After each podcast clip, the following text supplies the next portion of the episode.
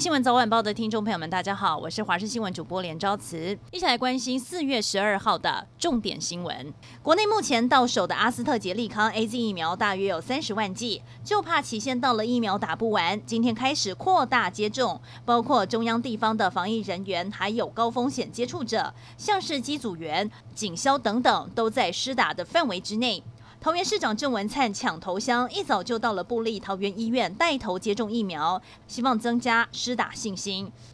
AZ 疫苗施打的时间早晚也成了各县市首长之间的政治角力了吗？本来预计在今天八点十五分，应该是六都首长当中最早施打疫苗的新北市长侯友谊，这第一针被临时决定八点打疫苗的桃园市长郑文灿给超越。不仅是打针的时间看得出首长之间的较劲，过程中也要拼专业。像是台北市长柯文哲就自曝视察的时候，交代医院更换了空针的尺寸，针头较细，打起来比较不痛，小秀了一下医疗专业。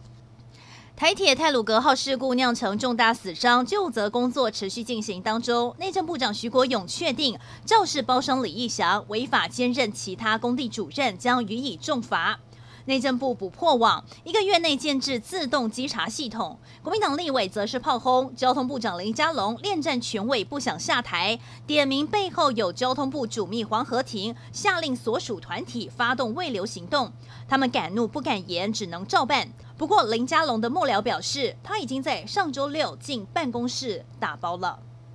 苗栗拱天宫白沙屯妈祖昨天深夜十一点四十五分起驾，展开了八天七夜的北港徒步进香行程，现场吸引了将近八万名的信众。副总统赖清德也到场致辞，也向妈祖祈求，希望台湾疫情下能够平安顺利，中南部早点下雨，民众免受缺水之苦。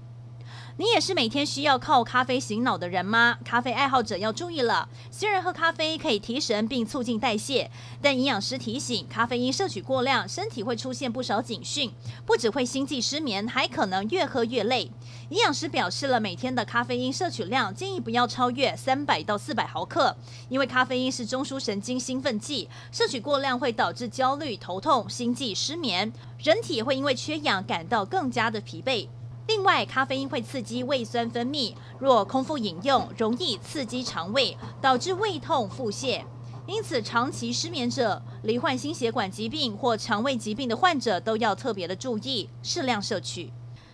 来关心天气，今天白天全台各地气温都是偏高的，北部高温达到近三十度，中南部甚至飙破了三十度。不过好天气只会维持到星期二，接下来的天气又会变成又阴又雨的天气形态，将会一路影响到礼拜天。另外，菲律宾海域预测会有热带性低气压形成，不过对台湾的影响并不大。针对最近中南部的缺水旱象，短时间之内恐怕还是无法缓解。以上就是这一节新闻内容，非常感谢您的收听，我们再会。